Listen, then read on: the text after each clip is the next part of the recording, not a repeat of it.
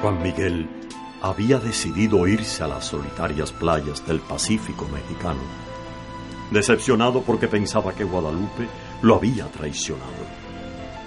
Pero a pesar de los esfuerzos y las borracheras, no lograba sacar de sus pensamientos a Lupita.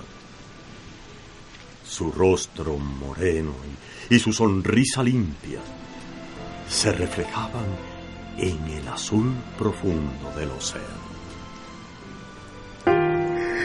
Guadalupe, ¿por qué me mentiste? ¿Por qué te acercaste a mí y dejaste que cayera rendido en tus brazos?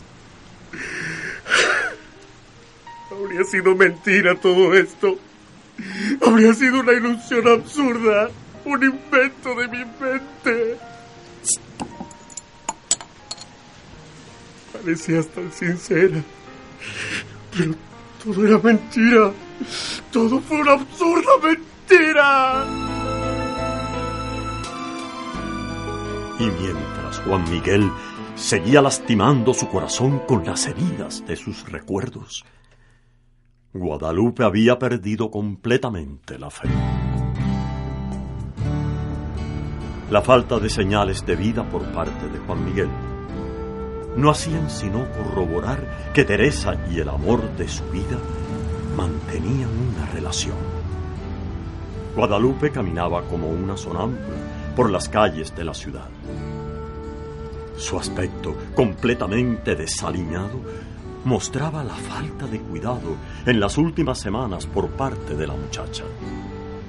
Sola y sin amor, sin su padre y sin nadie en el mundo, sentía que su vida no tenía sentido alguno.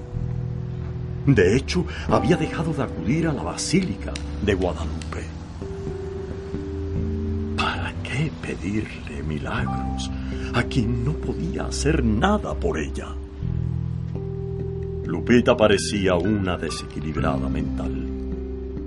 Ya no tenía más lágrimas para dar. Había tomado una determinación. Se arrojaría a las vías del tren. Nadie la extrañaría. Nadie notaría siquiera su ausencia en este mundo.